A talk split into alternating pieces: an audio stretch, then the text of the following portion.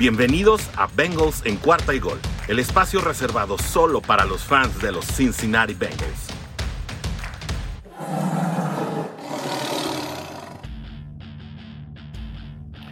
Hola, ¿cómo están todos los amigos de la Juday Nation en español? Yo sé que están muy contentos, que están eh, muy felices en este día porque eh, pues apenas el domingo una situación que todavía nos estamos saboreando. Los bengalíes de Cincinnati, pues eh, rompieron la quiniela eh, de la mayoría de la liga y se llevaron el triunfo 34 a 31 en su casa en el Paul Brown Stadium sobre el sembrado número uno de la liga, los Kansas City Chiefs.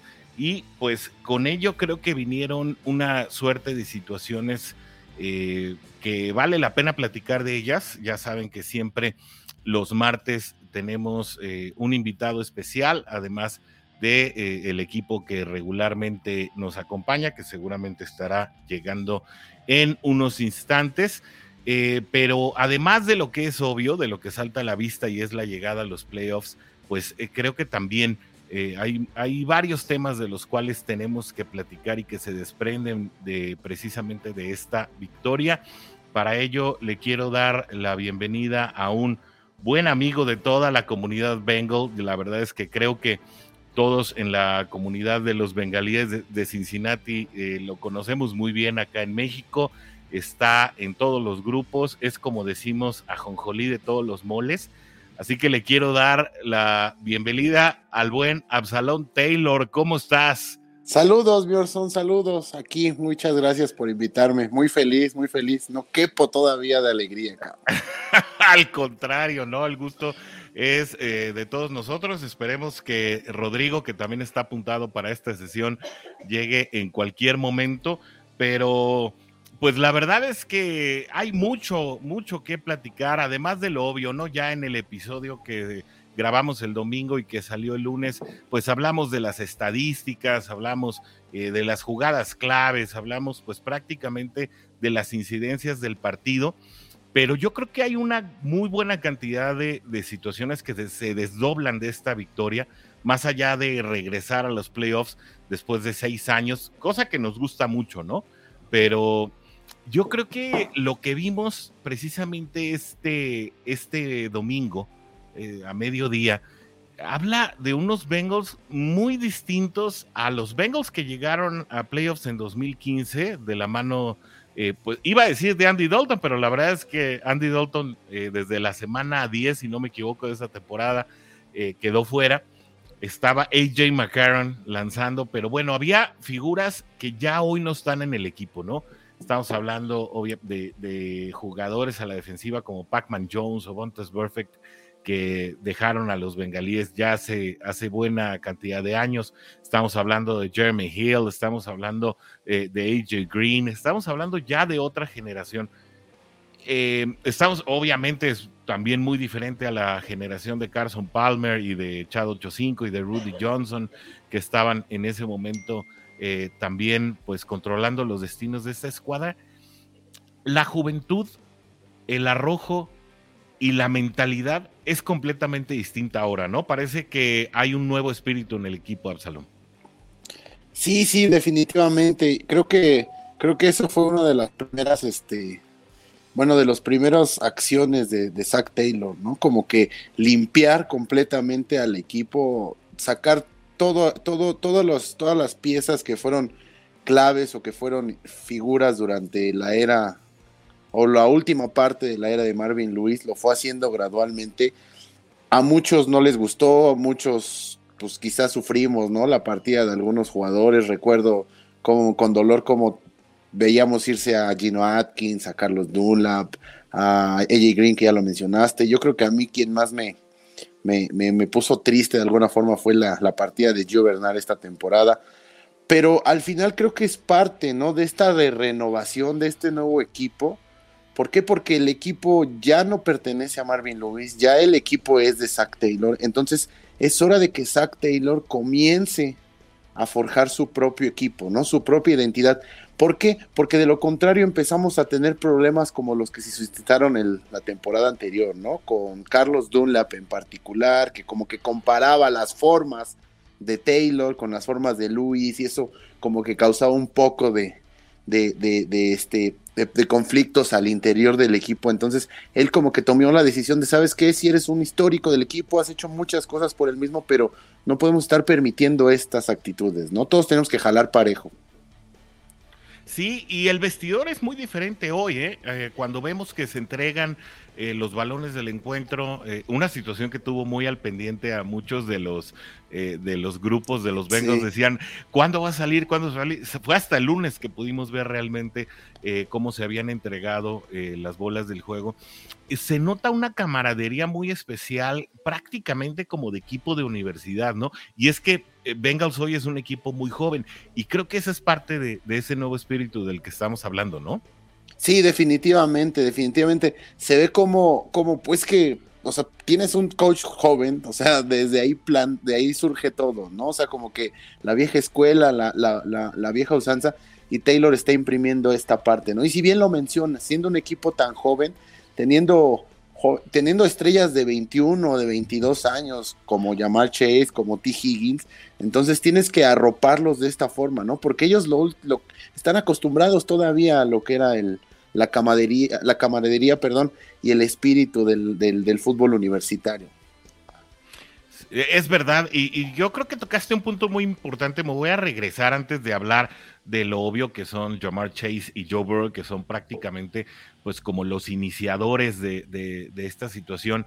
Eh, pero es que si hoy vemos a CJ Uzoma como, como ese líder de vestidor, eh, como ese líder moral, ¿no? Que, eh, que, entre los políticos eh, normalmente es quien está hasta arriba, pero en un equipo de fútbol americano puede ser uno de los jugadores más añejos. Y, ese es CJ Uzoma, uno de los jugadores pues de mayor edad, quitando a Clark Harris y, quitando a Huber, que están en equipos especiales y que, bueno, tienen tienen todos los años del mundo en, el equipo, pues e, es uno de los mayores y tiene 27 años. Pero a lo que me quería regresar, Absalom, es a, esas dos salidas eh, que tú mencionas eh, que fueron dolorosas, ¿no? Gio Bernard y Gino Atkins. Dos salidas eh, sensibles, parecidas en, en la relevancia eh, de un equipo anterior, de un coach anterior, pero distintas en la actitud, ¿no? Gino Atkins prácticamente se encerró en su propio mundo el año pasado, eh, fue papá, por, eh, creo que por primera vez, y bueno, distintas situaciones que Zach Taylor nunca aceptó en público, pues lo orillaron a tal vez no considerarlo como parte de su equipo a futuro. Sin embargo, lo de Gio Bernard sí se sí se presenta de una manera muy distinta, ¿no? Porque Gio Bernard, eh, Gio Bernard, pues de alguna manera sí se entregó al sistema de Zach Taylor y fue el líder moral del año pasado. Voy, antes de que responda Absalom, voy a aprovechar para darle la bienvenida al buen Rodrigo Guerrero desde algún lugar del mundo. Yo no sé dónde está nunca. Eh, pero yo sé que trae material bien interesante hoy porque estuvimos platicando. Rodrigo, bienvenido. ¿Qué tal, Orson? ¿Cómo estás? Absa, ¿cómo estás? Chetoncito, mucho gusto en verte, carnal. Oye, Orson, una pregunta, así nada más rápido. Ah, échale. ¿Cómo cuánto valdrá una de estas? Ah, qué caray, un rookie card de Joe Burrow. Mira, ahorita tal vez no tanto. Pero pregúntame en 20 años. Eh, estos son los que están aquí en el. ¿Qué crees, qué crees, Orson? Que en la cuestión de tarjetas son más caras las más actuales que las viejas. Ah, caray. Eh, mira, bueno, yo estuve en ese medio por ahí de 1995. Yo me dedicaba a eso. Ya ahorita la verdad es que casi no las compro. Y en el libro Beckett, que era la autoridad en, esa, en ese tiempo, no sé si todavía sea la autoridad en tarjetas el libro Beckett, entre más añejas y en mejor estado estuvieran las tarjetas, era que adquirían mayor precio, porque ya eran más difíciles de adquirir, como quieran las nuevas vas y te salen en un paquete. Es que ese es el problema, es muy complicado. Por decir, tú abres una cajita de, estampas, bueno, un, sobre, y, este, por decir, el año pasado, un jersey, como jersey card de Joe Burrow, puta, o sea, carísimos, Todo mundo quería, quería este, acaparar las tarjetas de burro. ¿Por qué? Porque como fue una primera selección, entonces están en precio muy elevados. Yo he comprado este, autógrafos o parches de, del Boomer, de, de Anthony Muñoz, y como son las estrellas del equipo, son las que conservan el valor, el mayor valor, ¿no? 400, 500 pesos. Pero comprar un jersey de burro, el año pasado no te salía en menos de mil pesos. Una jersey card. Ajá, a una jersey card o un autógrafo. Pero ahora imagínate el valor que van a adquirir en el tiempo, ¿eh? O sea, es, es que eso es lo que te digo. Yo, por ejemplo, yo tengo un rookie card de Shaquille O'Neal. ¿no? No estamos saliendo abismalmente del tema, pero bueno. Oye, no, digo, lo que pasa es que a un amigo se le fue la onda y desde hace un año le dejé estas. Y resulta que ya ah. llegaron a mis manos otra vez. Pues sí fui, pero. Sí fui, pero. es que eran para Absalom, nada más que se le fue la onda y ya no volvió ah, Ya. Mm, sí fui, ah, pero no encontramos el, el, el, domicilio. Ese fue el problema que anduvimos vagando. es calle falsa 123. sí, esa la vi en Los Simpson. Oigan, pero bueno, vamos a regresar al tema. Bueno, ¿saben qué? Voy a aprovechar el interludio para saludar a, toda la banda que ya está conectada. Saludos al buen eh, Oscar Varela, que nos manda saludos, pues prácticamente a todos. Primero a Rodrigo, pero también a, ya aparte, pues a, mí y a, Absalom, ¿no? Saludos eh, pero nos pregunta el buen Oscar que con el video llegó esa frase que, ahora está de moda, Why Not Us? Y sí es cierto, ¿eh? ¿eh? Ya vale la pena que empecemos a hacer las playeras a lo mejor de Why Not Us, porque todavía en la, en la tienda de la NFL, la acabo de checar hace hora y media, todavía no están. ¿No? Saludos hasta Cincinnati al buen Abraham García, que también nos está sintonizando a través del Facebook Live y al buen Ángel Rivas que estuvo la semana pasada con nosotros. Juday, claro que sí, Juday think they're gonna beat the Bengals. En fin, saludos a todos los que nos están acompañando y a los que nos van a ver también eh, ya en las repeticiones a través del Twitter, de YouTube o de Facebook Live. Em, saludos a la jungla hispana, saludos a Bengals Argentina, saludos a Juday Brasil eh, y a las personas que nos están sintonizando también a través de los podcasts en audio en prácticamente toda América Latina, ¿eh? déjenme les presumo que en Chile, El Salvador, Guatemala están sintonizando el podcast de Bengals en cuarta y gol, y ese ha sido también compañía prácticamente en todos los rincones de Latinoamérica, que es lo que queremos aquí en la Jurey Nation en español. Y bueno, Absalom, regresemos entonces al tema. ¿Bengals tiene un nuevo espíritu? ¿Sí o no?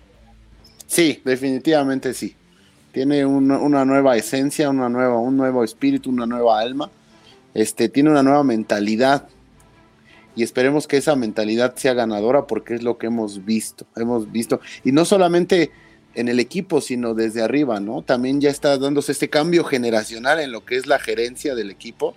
No recuerdo ahorita el nombre de la, de la nieta de, de Mike Brown. Bueno, pero entonces ella es la que ya está metiendo manos en el equipo. Entonces, como que ya trae otro cassette, ¿no? Ya estamos viendo que el equipo ya quiere acceder a esos puestos que históricamente se le han negado. Rodrigo, ¿en qué consiste el nuevo espíritu de los Bengals? ¿Por qué estos muchachos sí son capaces de sacar los juegos que otras generaciones eh, pues no estaban sacando? Yo entiendo, todavía no se llega a playoffs, todavía no se gana nada, un partido a la vez, me queda claro, pero lo que se vio, lo que se vio este domingo fue distinto. ¿Estás en mudo, Rodri? Ahora. ¿Listo? Oye, mira, la verdad es que sí, ya, sí ya se llegó a playoffs. Este, ¿No se ha ganado nada? No, no se ha ganado nada. Eh, ¿En qué consiste? Yo creo que apenas mucha gente se está dando cuenta que el equipo tiene otro espíritu. Pero para empezar, desde que llega Zach Taylor y empieza a, quitar todo, todos los jugadores que estaban con Marvin Lewis, desde ahí empieza el nuevo espíritu de los Bengals. Desde el cambio de, jerseys, vaya, del cambio del uniforme, el cambio generacional de quién toma las decisiones, desde ahí empieza el nuevo espíritu. Apenas se está demostrando, sí. Apenas lo estamos viendo, sí ¿En qué consiste? En, qué buenos drafteos se han aventado.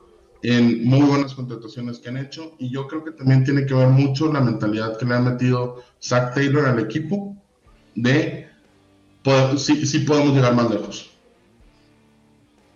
Y que ah. nadie estuvo, bueno, la mayoría no estuvo cuando estuvieron los fracasos, ¿verdad? Entonces no se quedan con esa mentalidad de, chin, es prime time y pues lo tengas siempre ¿verdad?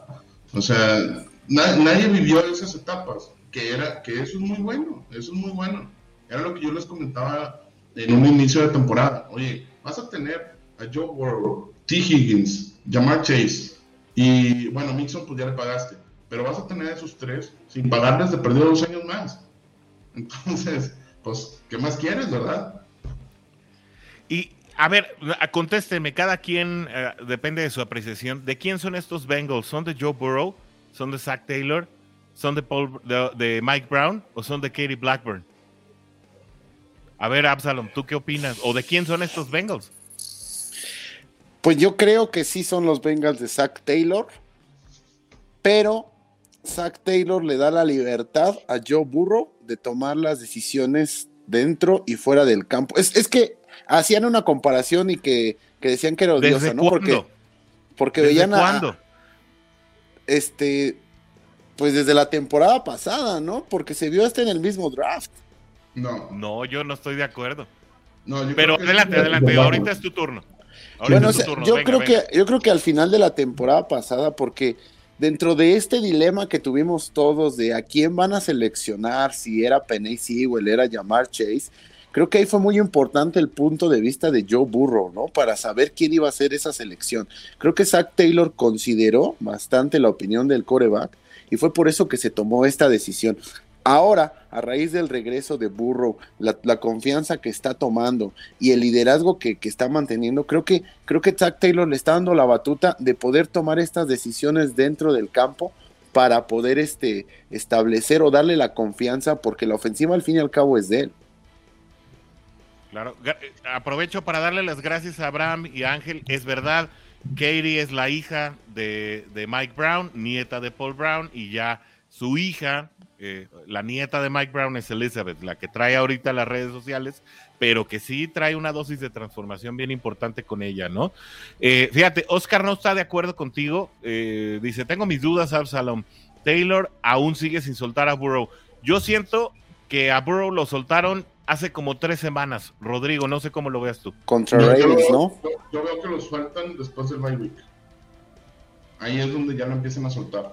O sea, poco a poco, dentro de los primeros tres juegos, y ya los demás, ya, ya fue, ya ha sido Burrow el que, el que ha comandado. Digo, lo hemos visto los últimos dos partidos, ¿verdad? a final de cuentas, él ha tomado la mayoría de las decisiones, malas o buenas, pero él las ha tomado.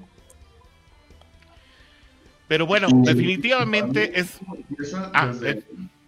desde, el cambio de idea que le mete la nieta, que, hace Elizabeth.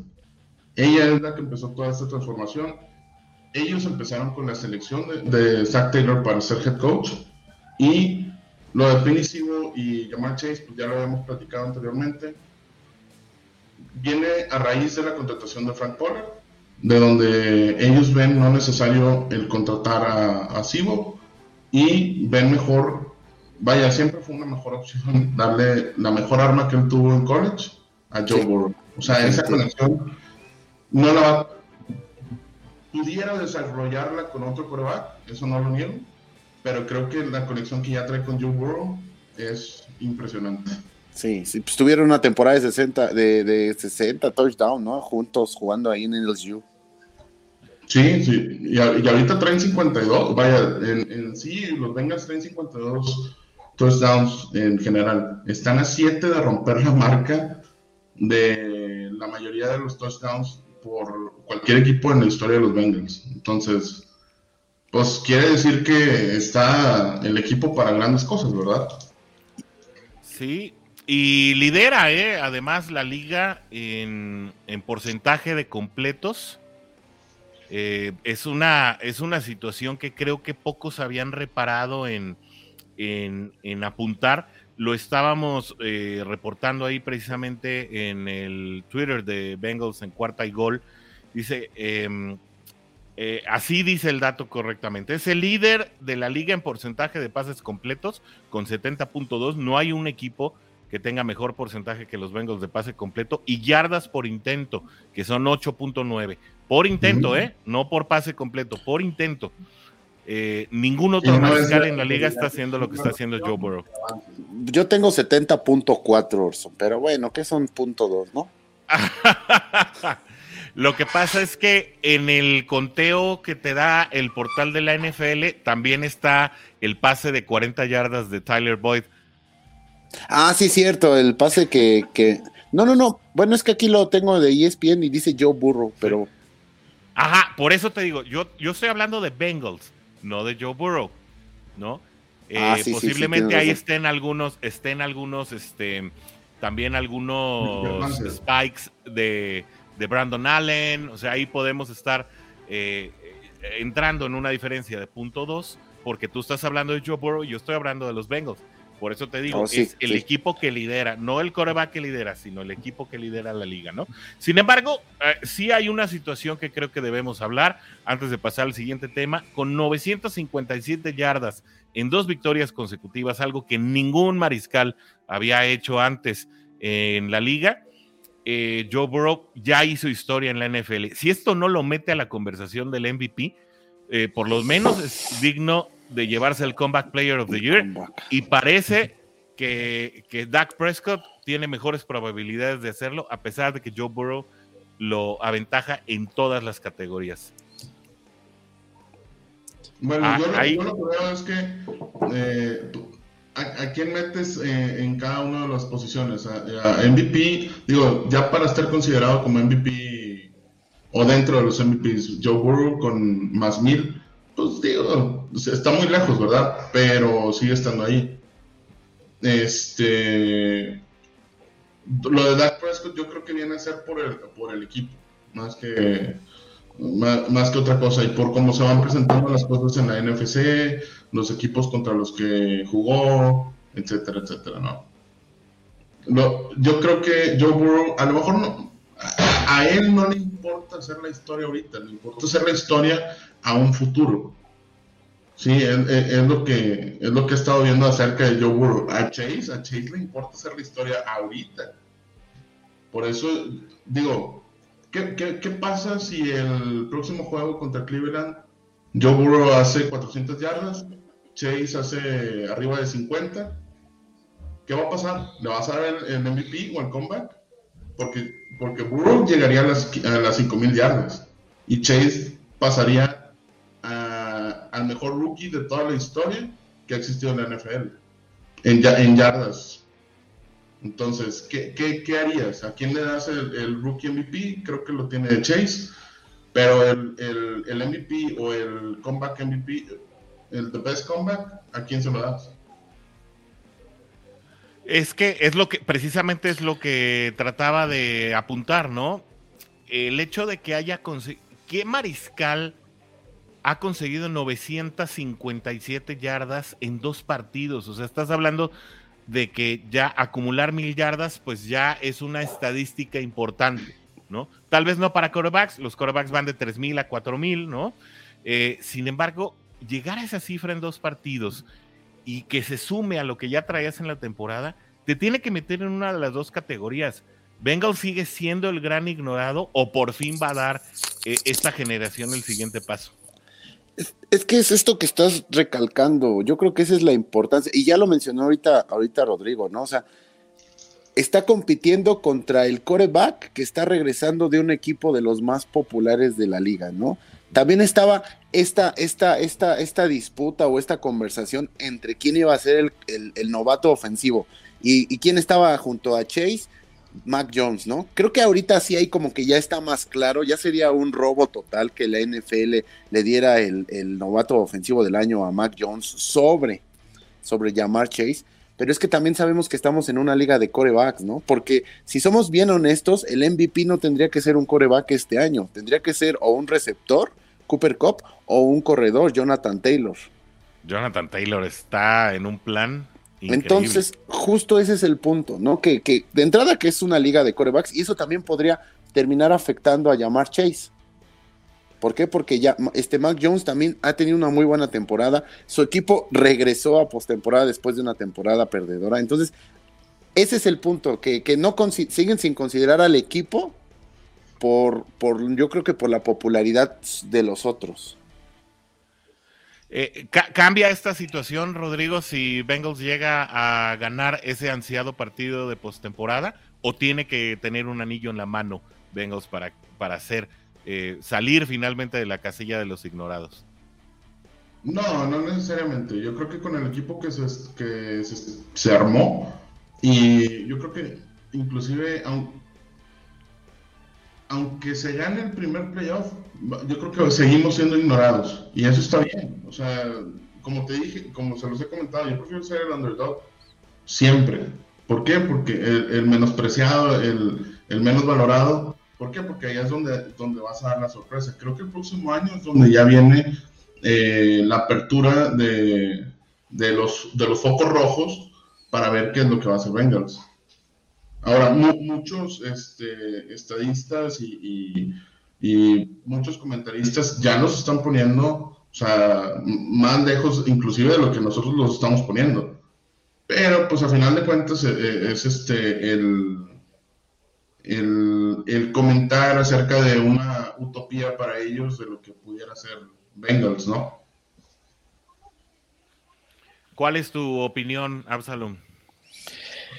Es que justo ese es el punto, ¿no? Ahorita vi un comentario de, Oscar Varela que dice que, que adelantó un año, ¿no? al proceso. Y estoy de acuerdo con eso. O sea, no, no creíamos que este año Bengals podría ser, no sé, o sea, tener una temporada tan buena.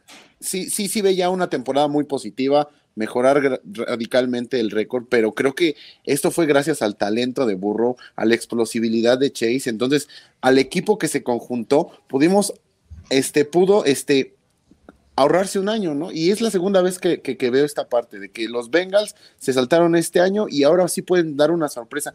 Y yo sí creo que de entrada poder romper este estigma de más de 30 años sin ganar en playoffs va a hacer que de nuevo entrar a la conversación, ¿no? Y el año que entra, si es que ahorita no se gana un Super Bowl, que suena como que lo más probable, ser de los equipos candidatos desde un inicio, ¿no? Y que no te den un, récord de 4-2 o un pronóstico de 6 ganados y, este, perdón, de 4 ganados o de 6 victorias en una temporada. y, fíjate que sí es notorio, ¿eh? ¿eh? yo el domingo en la noche ya estaba recibiendo cualquier cantidad de mensajes de amigos que le van a otros equipos, hasta amigos Steelers, ¿eh?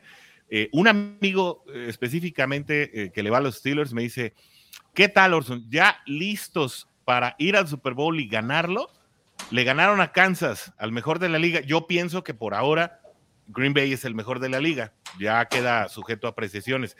Incluso, bueno, el récord te dice que Tennessee, si tuviera el cuadro completo, es más peligroso que Kansas. Tal vez, dependiendo de qué estilo de juego tenga. Es un tema. Sí, ya, ya sería un tema a lo mejor para tratar ahí en doble cobertura NFL, eh, la, página también hermana de, de Nation en español. Pero bueno, Aquí eh, lo que a mí me gustaría también eh, retomar es ese comentario de Oscar, ¿no? La reconstrucción va un año adelantada y a mí, eh, mientras veíamos el récord de ganados que iba acumulando Cincinnati durante la temporada, pues pensábamos, ¿no? Que para llegar a ese número de nueve, que aquí Rodrigo, bueno, los dos Rodrigos, Sigfrido y tu servidor, dijimos, pues máximo nueve, ¿no? el hecho de pensar que Cincinnati hoy ya tiene un récord de doble cifras en, el, en la casilla de las Ws, pues ya significa que el proyecto de Taylor va adelantado. La semana pasada lo discutíamos también aquí en este mismo espacio. Eh, el hecho de que se pueda ganar, eh, lo veíamos como posibilidad que se pudiera ganar la AFC Norte. Decía eh, Taylor antes de la temporada, tu tío Absalom, Zach Taylor decía que para, que, con ganar la AFC Norte se daban por bien servidos en el proyecto de esta temporada. Ya se ganó, se puede llegar a más. ¿Qué implicaría llegar a más? ¿Un proyecto adelantado? ¿O, ya estamos hablando de, pues, de llegar a, dar el siguiente paso desde el año antes? Mm, mira, yo, yo lo que veo, Orson, es que yo, a ver, nada más vamos a hacer un poquito de memoria. el año pasado ya estábamos corriendo a Zach Taylor. ¿Sí? Sí. no estábamos, estaba mucha gente corriendo a Zach Taylor. No, en este podcast sí se dijo. Sí, yo lo que les comenté fue que esto es un proyecto, y siempre ha sido así con, los Brown, es un proyecto a largo plazo, ¿sí? Le están apostando a Zach Taylor. Y como, y como lo comenté también en, el podcast anterior, ya tienes una estructura, se dio la estructura del juego. Este era el resultado que estabas esperando, ¿sí? A lo mejor la proyección una cosa es lo que tú hayas proyectado o la gente haya proyectado y otra cosa es a dónde se está llegando, ¿sí? O sea, tú tienes que poner una media de, de dónde puedes estar. Puedes estar más abajo o puedes estar más arriba. Inclusive yo, yo dije que podían quedar 8-9, ¿sí? Que esa era la proyección que estábamos dando y porque hablábamos de qué se ocupaba para que Zach Taylor siguiera conservando su, su chamba, ¿no? Entonces, ahorita no creo que vayamos un año adelantado. Esto es lo que se estaba esperando inclusive desde el año pasado. O sea, por eso, ahorita que, digan, vamos un año adelantado, no, no creo que vayamos un año adelantado. Yo creo que vamos a muy buen ritmo. No, a lo mejor ahorita podemos poner la barra en, ok, un playoff ganado, llegamos a lo mejor al campeonato de la AFC, ¿no? Y a lo mejor podemos quedarnos ahí, que era lo que les comentaba que le pasó a Kansas City con, con, este, con Patrick Mahomes y Andy Reid. O sea, empezaron mal, llegan a un punto donde pues truenan, obviamente, porque la inexperiencia y, y la juventud del, del, jugador, pues es normal, ¿verdad? Pero el próximo año llegó al Super Bowl y luego siguió llegando y ha estado constante arriba. Creo que vamos a llegar a esa constancia estamos llegando eh, para muchos antes, a lo mejor. Yo creo que estamos llegando al punto que queríamos cuando se contrató a Zach Taylor o, cuando se obtuvo a Joe Burrow en el equipo. Y justo eso te quería comentar. Parece que Joe Burrow es ese estilo de quarterback que puede llegar a estos números eh, prácticamente con cualquier receptor, ¿no? Obviamente eh, Jamar Chase es de un calibre aparte, e, es un tipo muy especial. Pero yo recuerdo, y, hemos hecho la comparación en este programa varias veces, ¿no? De Joe Burrow con Peyton Manning, que la verdad, receptor al que le pusieras, obviamente siempre tenía uno de muy buena categoría, luego eh, iba complementando con el resto de la plantilla, pero él hacía brillar eh, prácticamente a cinco receptores en su plantilla. Zach Taylor no ha rotado a todos los receptores. Prácticamente hemos visto la combinación de Chase, Higgins y Boyd toda la temporada. Pero los ha hecho brillar.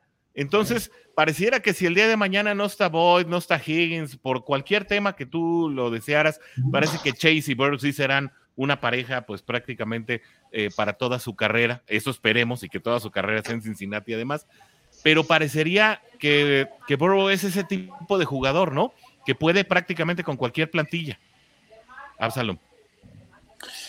Pues es que se, mencionaba, ¿no? Hace un año cuando llegó al draft de la NFL, que era un talento como hace muchos años no se había visto, ¿no? Entonces, sí, esto es bien cierto. Un, un, coreback con ese talento, con esa inteligencia, con ese liderazgo, con esa poten con esa este, capacidad, puede hacer que, que cualquier receptor pueda tener un muy buen partido, ¿no? Y si a esto le sumas un receptor de la misma capacidad, pues vas a tener una pareja explosiva y que sí va a estar a la par de grandes, este, grandes parejas. Ahorita que mencionas a Manning, no sé, quizá Peyton Manning, Marvin Harrison, sería una muy buena forma de comparar lo que estos dos pueden llegar a ser. O T.Y. Hilton, ¿no? Precisamente en las... Eh, en las brechas generacionales, ¿no? Sí, sí, sí. Pero también fue a Denver y, pues hizo brillar a los dos Sanders, hizo brillar a, prácticamente toda su plantilla. ¿Te acuerdas que estaba Emmanuel Sanders y el otro Sanders, no me acuerdo cómo se llamaba? Eh, después, incluso eh, este receptor que, era, que era más güerito, se me fue ahorita su nombre, Wes Walker, después se fue a los Jets, Wes Welker, Exactamente. Wes Welker después se fue a los Jets y ahí no hizo nada. Es decir, Wes Welker se debió a Peyton Manning. ¿no? A ese tipo de situaciones me refiero. Pero bueno, el Super Bowl que gana Peyton Manning con, con Denver fue totalmente de la defensiva. Claro, sí. es totalmente de la defensiva. Ahí, ahí no. pero no estamos hablando nada más del Super Bowl, estamos hablando de cómo. bueno, recuerda que un año antes, bueno, no sé si fue un año antes, sí, creo que sí, ¿no? El que ganó el. O fue el. Sí, fue un año antes contra. Cuando le ganaron a Carolina. Este, perdón, cuando, cuando un año después, cuando pierden contra Seattle, este, ahí él sí llegó como el MVP de la, de la, de la liga, o sea, ahí sí tuvo una temporada en la cual no dependió tanto de esta defensiva que tú mencionas. pero ahí estás hablando de la Legión del Boom que, que, estaba en Seattle y por eso no lo dejaron hacer nada. Ah, no, no, no, no pero no me refiero en particular a la, al Super Bowl, sino a la temporada. La temporada le valió ser el MVP de la NFL, incluso sin tener estos grandes nombres a su alrededor, que era lo que mencionaba Orson. Exacto. Parece que Burrow tiene esa naturaleza, ¿no? Pero bueno, déjenme también eh, pasar a los comentarios, porque hay muchos comentarios hoy. Cada martes hay más. Eh, por aquí nos comentaba Ángel que si se puede ser MVP sin ser seleccionado al Pro Bowl. Yo creo que no son temas que están eh, opuestos entre sí. No, no tengo una información que me diga. Este, prácticamente a veces es conducente uno del otro, ¿no? Es decir, es difícil ser el MVP sin, sin ser reconocido por el pueblo de la NFL eh, como un jugador de Pro Bowl, pero bueno, otra vez volvemos al tema del anonimato de Cincinnati y eh, del segundo tema de nuestra, de, nuestra agenda que teníamos para hoy, pues la mejor segunda vuelta para Cincinnati. Antes de ir a ese tema, eh, quiero retomar los comentarios. Oscar nos hace un buen apunte. Osai ya va a estar de vuelta el año que viene y el salary cap va a ser tremendo, ¿eh? O sea, es decir, hay espacio. No sé si Mike Brown, que pues ya sabemos que antes de Zach Taylor como que sí le dolía el codo, hace regio, ya hace regio, porque, es, porque Rodrigo es igual. Este... no es cierto, güey. No, no, no, eh, eso sí me consta, el cachoncito no es amarrado. No, no, no, no. 65 millones. Pura, pura mala fama, mala vida. Eh, y eh, Mario San Juan hace un apunte bien interesante, lo estaba leyendo ahorita, eh, lo pusimos hace unos minutos también en pantalla. Dice: Zach Taylor ha madurado como coach y fue buena idea bajar el reloj. Fue un poquito circunstancial, ¿no? Porque los castigos le ayudaron a. O sea, de repente ya Zach Taylor se dio cuenta: ay, caray, pues ya pasó la pausa de los dos minutos, pues ahora sí vamos a acabarnos el tiempo, ¿no? Pero bueno, eh, dice, dice Mario, al que le mando un saludote, no dejar que Mahomes tuviera tiempo y los jugadores eh, lo quieren, pues le dan respaldo. Eh, y sí es cierto, a Zach Taylor lo quiere este vestidor, ¿no? Em, ¿Querías decir algo, Absalom, referente a lo del salary cap? Bueno, lo del salary cap que eran 64 millones de dólares, pero esta parte me la he pasado peleando toda la semana con este asunto de que si fue circunstancial, los castigos de, de Kansas City que le permitieron poderse acabar el reloj, Kansas llegó como el, equipo con más offsides en toda la, liga. Entonces, estoy seguro que, el staff de cocheo conocía esta situación. ¿Qué vamos a hacer? Vamos a provocar, vamos a provocar. Te estás jugando en cuarta y gol en tu yarda uno, en vez de ir a patear. ¿Por qué? Porque sabes que en cualquier momento esta defensiva te va a regalar un, un primero y gol. Y fue lo que sucedió. ¿Qué hizo? Sacó un pase, le tiró el pase a Chase el corner que no pudo con, con, con, Chase durante toda la segunda mitad terminó haciendo lo que ya había hecho tres veces antes, ¿no? Regalar el castigo. No sé qué tan circunstancial haya sido esta parte, porque mucha gente menciona que fue suerte. No, pero bueno, realmente el castigo que es trascendental para que Bengals pueda alargar su, su, serie ofensiva, pues fue ese hands to the face, ¿no? Eh, Ajá, a Chase. sí, a Chase, pero bueno, no es precisamente el tema de los offsides de la, de la línea ofensiva, de la línea defensiva, perdón. Eh, yo no quiero hablar mucho, o no quise hablar mucho de ese tema, lo dije al final del podcast del domingo, eh, que seguramente muchos lo oyeron hasta el lunes. Bueno, no muchos lo oyeron, yo sé que, pero los que lo oyeron. Eh, el, el hecho de que se esté otorgando a los referees una victoria que se obtuvo, insisto otra vez, con más de 400 yardas por ahí de burro, que le correspondieron 200 a Jamar Chase y prácticamente con un regreso de, segunda mitad, como no se había dado antes en, la temporada, pues sí nos habla, y aquí ya entro de, lleno al segundo tema que tenemos apuntado para hoy y ya nada más con algunos minutos en el reloj, es que no fue solamente esta la segunda mitad que jugó Bengals en la temporada.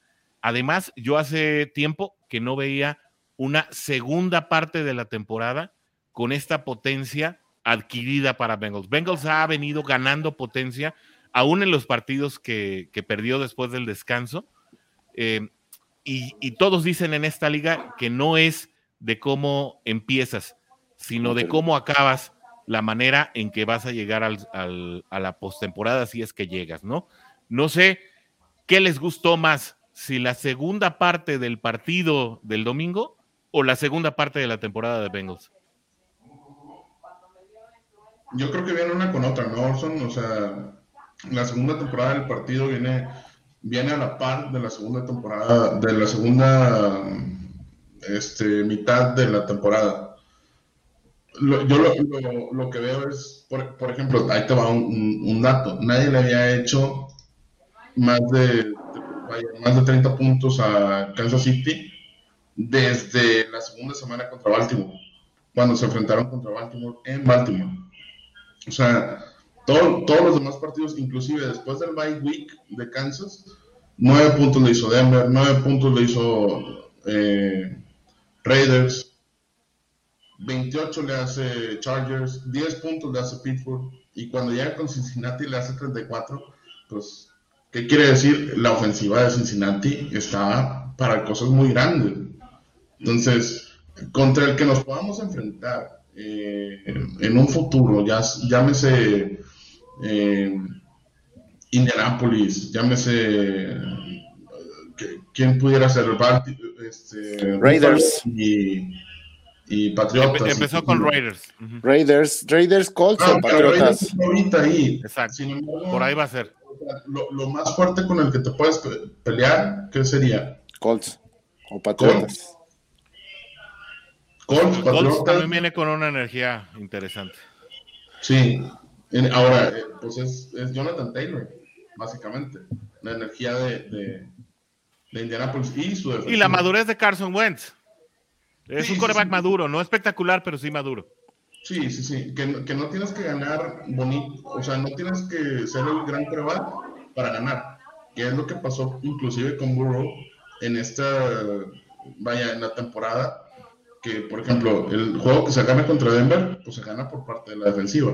Burrow tuvo nada más 157 yardas. El juego que le ganas a Pittsburgh, 41-10, Burrow nada más tuvo 190 yardas. Ese lo ganó Nixon. Ese, ese, lo. Ese lo ganó Nixon, exactamente. Y el que ganas contra, contra, contra Raiders, igual. Burrow hizo 148 yardas. O sea, no fue un, un Burrow espectacular. Inclusive los juegos espectaculares los perdiste contra, contra Chargers y contra 49ers. Digo, el, juego de 49ers eh, estuvo a nada, estuvo ganado, ¿no? Pero, pero ahorita ya está siendo espectacular. Ya estás haciendo todo lo, vaya, para, para poder generar más. Yo creo que al momento de que le sueltan la, la, la rienda a Burrow, que ahora ya lo vimos, que ya se la soltaron, podemos llegar a, algo muchísimo más alto, ¿verdad? Por eso yo sigo soñando de que si llegan al Super Bowl y que lo pueden ganar, ¿sí? A final de cuentas, ¿contra quién te puedes enfrentar en un Super Bowl? Contra el Green Bay. Y ya vimos un partido contra el Green Bay que estuvo muy peleado y que a lo mejor por, por fallas y por maldecisiones se pierde al final en un overtime. Ese se perdió por aire. Ajá. Sí, sí, sí.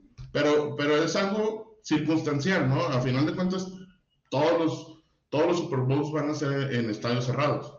Ya, ya de esa manera lo están haciendo desde hace mucho tiempo. Entonces, si te topas con un Green Bay de esa manera y, y la madurez que ha ido agarrando el equipo de Bengals, yo creo que sí es ganable ese juego. O sea, a lo mejor nos estamos aventurando a, a, decir cosas que todavía no suceden o, o, o, el mejor escenario que pudiera tener Bengals, ¿no? pero pues hay que, hay, que ver los panoramas, porque también puede ser, oye, se pierde en la primera, eh, en el playoff, ¿y qué vas a hacer? ¿Le cortas la cabeza a Zach Taylor? No. No, Zach Taylor ya, ya se aseguró la temporada que viene. Zach Taylor ya aseguró un contrato de 20 años. Ya, por lo menos ya superó el contrato de David Shula, ¿no? De perdido. Sí, Fíjate, esto que menciona, esto que menciona Cachetón es bien, bien interesante, ¿no? O sea, el, regreso contra, contra, contra Kansas, pero estuvo a nada, a nada burro de tener un regreso de la misma magnitud contra Chargers y contra San Francisco, ¿no? O sea, ahí el, el partido contra Chargers se perdió porque se cometió el error de Mixon del fumble y como que eso dio para abajo al equipo, pero también fue, fue después de una mala primera mitad. En, el segundo, en la segunda mitad el equipo respondió, sacó una desventaja igual que con San Francisco y no olvidemos que hizo lo mismo contra Jacksonville antes del bye week. Entonces, estamos viendo que hay algo distinto a lo que había con Marvin Lewis, los ajustes en la segunda mitad. Yo recuerdo los equipos de Marvin Lewis que se iban ganando 21-0 contra Steelers en un lunes por la noche y terminamos ganando, perdiendo 24-21. Y aquí está pasando exactamente lo contrario. Y ya lo mencionaste hace rato, Orson, la liga no es de cómo empiezas, sino de cómo cierras, tanto la temporada como los juegos, y ahorita ya se están cerrando. Ya estás sabiendo cómo cerrar los partidos. Y, eso nos lleva a lo que sigue, ¿no? Siempre hemos dicho aquí, eh, o bueno, prácticamente desde el regreso del bye week, eh, eh, hemos estado insistiendo, eh, Rodrigo lo ha dicho muchas veces, yo lo he dicho también. Bengals hoy, estos Bengals de Zach Taylor de 2021, ahora ya 2022, porque ya estamos en enero, le pueden ganar a cualquiera, pero también pueden perder con cualquiera. Y ese es el susto, y esa es la parte cardíaca, ¿no? Que, siempre ha permanecido con, con este equipo de Cincinnati, al cual le llaman los Cardiac Cats desde que yo tengo memoria, ¿no? Y eso me lleva a lo siguiente. Eh, aquí hemos estado especulando, eh, algunas de las personas que nos acompañan, eh, en especial Oscar y Jake, Jake David Ávila, saludos también, qué gusto que nos estés acompañando, acerca de contra quién podríamos jugar, ya sea Raiders, ya sea Chargers, el que sea, ¿no? Con el que sea puedes perder, con el que sea puedes ganar, pero parece que ya Cincinnati no va a ir a buscar el top seed, ¿no? Y ese yo creo que es un tema que está hoy en la conversación de todos los aficionados de los Bengals que están siguiendo. Juega Brandon Allen, juega Joe Burrow. Hay, eh, nos reportaba por ahí eh, Abraham hace ratito, ocho jugadores a la lista de COVID. Él está ahí en Cincinnati. Hace rato eh, salió el reporte de cinco jugadores que estaban en la lista de COVID. Abraham nos reporta que son ocho. Por ahí, si alguien tiene los nombres, se lo vamos a agradecer. Sabemos que está Hendrickson, digo, de los jugadores principales, ¿no? Kim Davis Gator, que de todas maneras está lesionado. Yo tenía esa duda. Este, estaba en la lista de reservas de lesión, ¿no? Ya no iba, ya no iba a regresar, o sí había la posibilidad de que regresara. Eh, hasta donde yo sé, estaba en la lista de reserva, eh, pero no, no en la lista de reserva, sino en la lista de lesiones como inactivo. Eh, en el mismo estatus que Joseph Osai. ¿no? O sea, sí puede regresar, nada más que eh, el, problema es que son tres juegos Sí, pero no estaba en lista de reserva porque ya ves que esos los puedes reactivar, pero tienes que esperar tres partidos. Sí. Digo, nada más hay que esperar eh, a ver cuáles son los otros tres nombres. Yo, la verdad, ay, ya como vi el juego pasado, ya, ya como veo los comentarios que hacen de Tyler Boyd y de, de, ¿cómo se llama? De Jamar Chase y Burrow, los comentarios mismos que ellos hacen, yo creo que van a ir por los récords. Gracias, Oscar. Mira, ahí está Quinton Spain, que también salió lesionado, no el estatus de la lesión, pero también había salido lesionado. Eh, Hendrickson, Bombell, que también es importante, prácticamente es ahí eh, eh, el safety que cierra el níquel cuando, cuando se anuncia níquel. Eh, y Trey Hopkins, que es el centro, que precisamente era lo que estábamos platicando hace rato en el grupo de WhatsApp, ¿no? Si habría un segundo centro, porque Trey Hill, pues, no ha jugado bien cuando ha salido a jugar en lugar de Trey Hopkins. Y tú estabas recordando, Absalom, un centro que está en la practice squad. La verdad, yo no tenía yo no tenía mm, registro de que tuviéramos un centro en Practice Squad, pero tú tenías ahí su nombre, ¿no? Sí, aquí déjenlo busco, pero sí, sí había Lamont, Lamont. Lamont, sí. Y estaba en escuadra de práctica. Entonces, probablemente subirá para hacer el reemplazo de, pero entonces, sabiendo que, Baker Mayfield no va a jugar eh, contra Cincinnati eh, y que, bueno, no, ni nos conviene, creo que Case Keenum está jugando mejor que Baker Mayfield, aunque Baker Mayfield siempre se inspira eh, contra Cincinnati. Ese es, el punto. tema, ¿no? ¿Qué Bengals vamos a ver este domingo? Ya unos Bengals más relajados, con reservas. Ya de entrada hay tres titulares que no van a participar, ¿no? y además tres titulares importantes. Quinton Spain, uno de los mejores protectores de Joe Burrow, eh, Trey Hendrickson, Von Bell y Trey Hopkins. jugadores eh, que necesita cada una de sus escuadras, ¿no? Que, te pesan, claro. Eh, yo, como lo veo es, si te relajas, yo, yo creo que ahorita vienen embalados. Si vengan, se relajan creo que por ahí puede venir una caída media moral o, inclusive física de los jugadores. No, no a lo mejor juegas medio juego, ¿no? Medio partido completo. Y luego ya vas metiendo la, banca, ¿no? La reserva. Como partido de pretemporada. ¿Mm? Como partido de pretemporada. Como partido de pretemporada. O sea, yo, yo haría eso. porque Sí le daría juego a, la gente para que, para que no se pierdan una semana de inactividad, por así decirlo. Pero puede ser un bye week. O sea, tú lo estás viendo, sí, tú lo, tú lo estás viendo como una salida de ritmo. Yo lo estoy viendo como una bye week, porque te voy a preguntar una cosa, se los pregunto a los dos. ¿Alineas a Joe Burrow como titular con un eh, gar izquierdo reserva? que pues tendríamos que ver a quién alinearían en lugar de Spain. Y con Trey Hill en el centro o un, centro de practice squad, cuidado, porque si con tu línea titular Joe Burrow es el segundo mariscal más atacado de la liga, yo no quiero saber qué le puede pasar a ese par de rodillitas de oro, eh, ya con una línea tan parchada, ¿no? Como la del año pasado, por cierto pero yo tampoco creo que vayamos a tener o que la línea vaya a tener enfrente a, a Clowney y a Garrett. ¿Por qué? Porque por lo que pudimos ver ayer, también los Browns ya están derrotados. Los Browns ayer demostraron que ellos al darse cuenta que el domingo estaban eliminados, tiraron la temporada y ayer no salieron a jugar. Entonces, para la siguiente semana se espera algo muy similar. Yo no creo que, yo no creo que vayan a, a querer este, querer este, agregarle la temporada, aunque sí está el riesgo de que si pierdes, puedes perder tu, tu, tu sembrado 3 que tienes, ¿no? Por ahí si Buffalo gana, pierdes Cincinnati, bajas al cuarto sembrado y por ahí te vas a enfrentar al mejor wild card, ¿no? Que, que, hubiese en, zona de, comodines.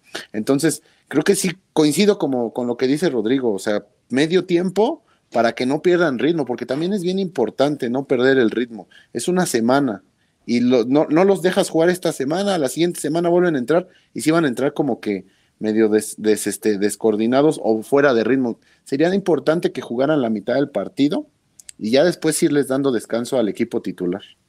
Bueno, o, no sé, digo, a, lo mejor también viendo como después de, lo que sucedió después del bye week, que le ganas a Kansas en su casa, 32-13, y luego le ganas a Pittsburgh en, eh, en Cincinnati, 41-10 pues a lo mejor también puede ser el descansarlos.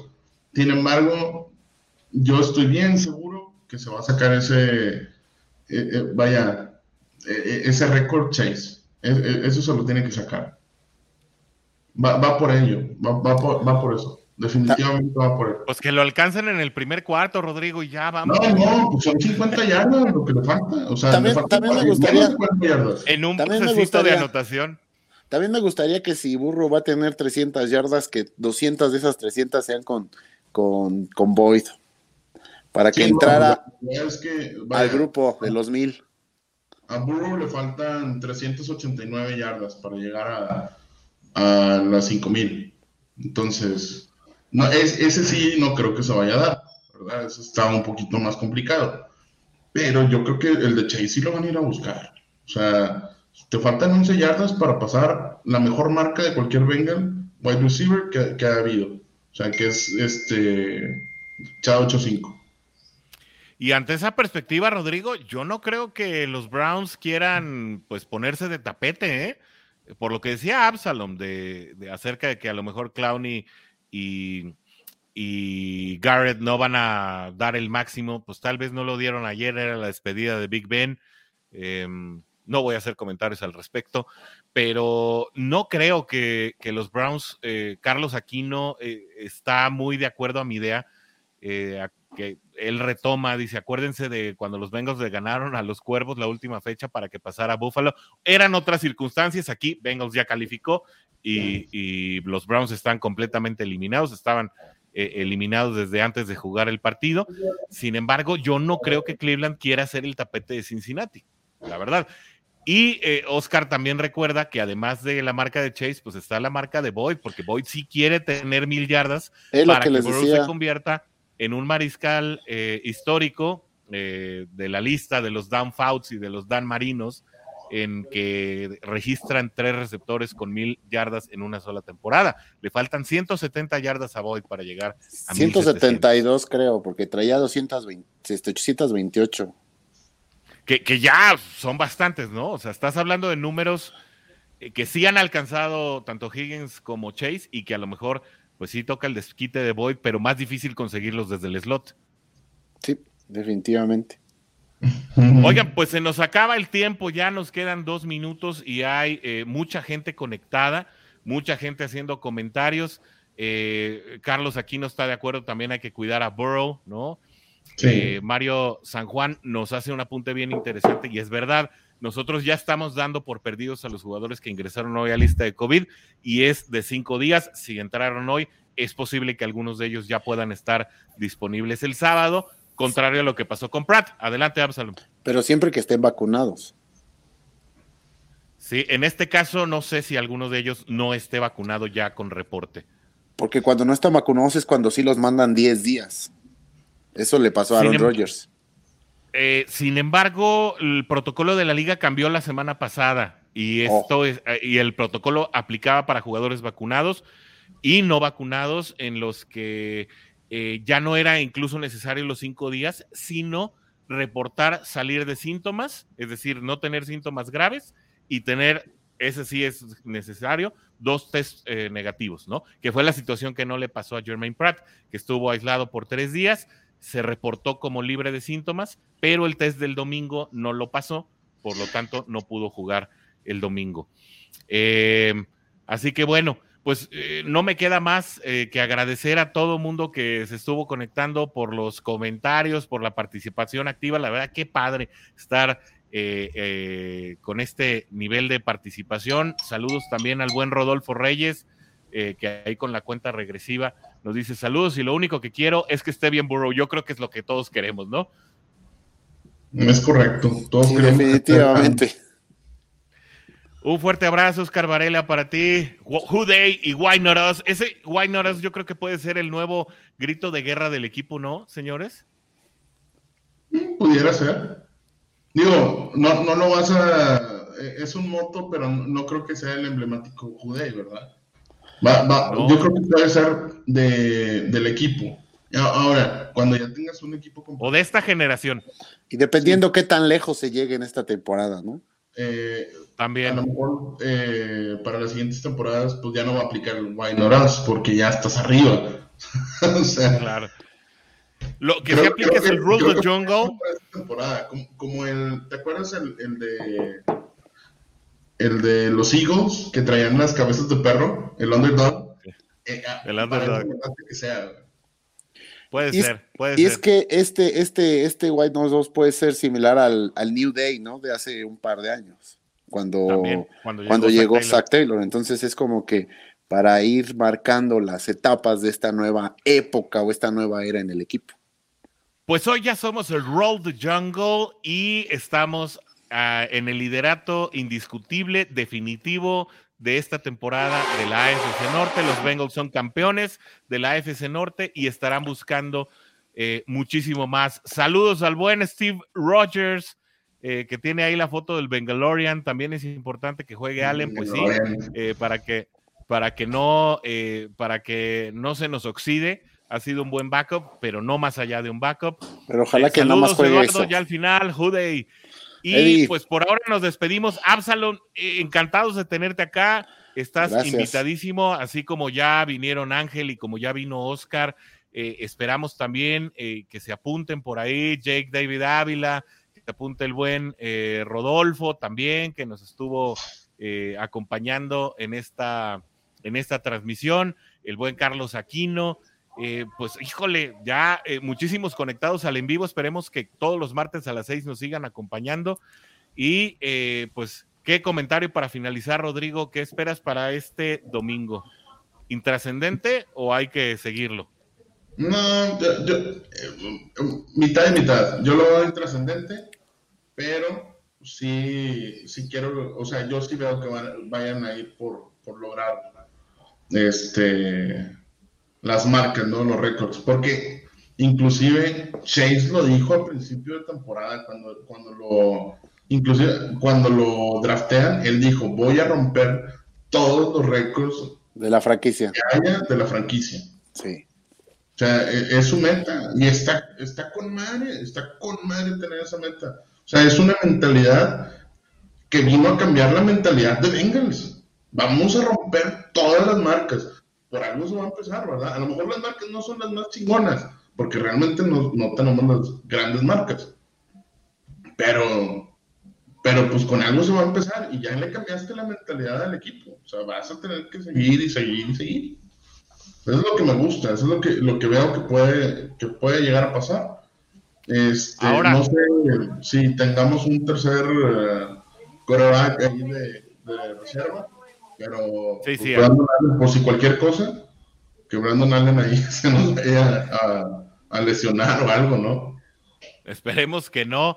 Eh, sin embargo, también, eh, Rodolfo, estamos alargando ya además el programa, pero está bien porque todo el mundo está aquí y estamos platicando entre Bengals y es lo que nos gusta. Eh, Rodolfo dice, bro, al equipo que no le ha ganado, de, a los que se ha enfrentado, obviamente, es a los Browns. A lo mejor Burrow también con ese carácter que tiene quiere sacarse esa espinita, ¿eh? Sí, definitivamente. Yo creo que sí está dentro de su, de su, de su idea, ¿no? Poderle ganar a Cleveland, sobre todo en una temporada en la que dominaste completamente la división, o sea, porque no hay que olvidar y no es cualquier cosa barrer a Ravens y barrer a Pittsburgh en el mismo año. Creo que desde el 2006, 2009, no recuerdo el año, no se lograba. Entonces, como que Burrow sí busca cerrar esta temporada ganándole al otro rival, porque al fin y al cabo también es un rival divisional y, no olvidar que nos pasaron por encima en el primer juego. Pero el contexto es importante, ¿no? Ya no tienes nada que arriesgar, ya eh, pues te tienes que administrar para llegar bien a playoffs. Sí tienes una posición que buscar, pero yo era de los que decía, Rodrigo no me va a dejar mentir, hay que regresarle la cortesía a Cleveland, pero porque yo pensaba que, que, en ese momento se iba a estar jugando las aspiraciones de playoffs. Ahora resulta que todo está definido y el contexto dicta todo. Es que no tenían presupuestada la victoria del domingo, ¿no? La mayoría no la teníamos presupuestado. por eso, por eso presumíamos, presumíamos que la última semana se iba a jugar la. Es que Rodrigo siempre nos dijo todo. Y le pusiste en la quiniela a los Bengals, en gordito. Le pusiste ahora sí en la quiniela porque cada quiniela los estaba friegue y friegue a él y a Chente de que ponían que perdía Bengals. Decían, no, nunca tienes que poner que pierde tu equipo, cabrón. No, pero, pero es verdad. O sea, eh, lo decíamos, siempre lo dijimos. Bengals le puede ganar a cualquiera, puede perder con cualquiera, es decir, le puede ganar a Kansas y puede perder con Jets. Y eso pasó esta temporada. Y bueno, pues ni eh, hablar. hay que sacarla, Everson, porque te acuerdas que cuando hablábamos de, lo que venía para la segunda mitad de la temporada, ¿a, qué equipos le ganabas y a qué equipos, contra qué equipos perdías? Yo les dije que los partidos difíciles eran el de Denver y el de San Francisco. Y coincidimos todos que el de San Francisco era eh, uno de los más complicados. Y, y ustedes, tú y Sigfrido, me comentaron lo, de Kansas. Yo dije que con San Francisco iba a perder, ¿eh? Y me, y me lincharon y, perdió con San Francisco. Y dije, se le puede ganar a Kansas. Hablaron con la, con la de Kansas. Dijeron, no, con Kansas no, porque el equipo y la defensiva y las coberturas ya es mi compadre el coberturas. Este, y yo les dije, no, para mí el, juego de Kansas es uno que, que vas a ganar. O sea, lo, yo veo como que lo vas a ganar. Sí, sí lo dijiste, yo lo recuerdo. Pues ahí está, pasó. Eh, y con eso yo creo que sí llegamos ahora sí al final de este programa. Muchas gracias a todos los que nos estuvieron acompañando. Juday, querido Oscar Varela, cuídense mucho todos y veamos este fin de semana qué tal está el partido. Y la verdad, como bien dice también Jake David Ávila, pues ya eh, se logró, se dieron muchas alegrías inesperadas en esta temporada y lo que caiga, pues ya va a ser de gane, ¿no? Estos Bengals, pues son para rato Esperemos que se pueda retener al talento, que se siga desarrollando a este equipo joven que tiene todo para hacer historia en la NFL y porque, como aquí lo dijimos, why not us? Así que muchas gracias, Rodrigo. Muchas gracias, Absalom, por acompañarnos en este, en este martes. Y como siempre decimos aquí, antes de finalizar cada episodio, ¡Ude!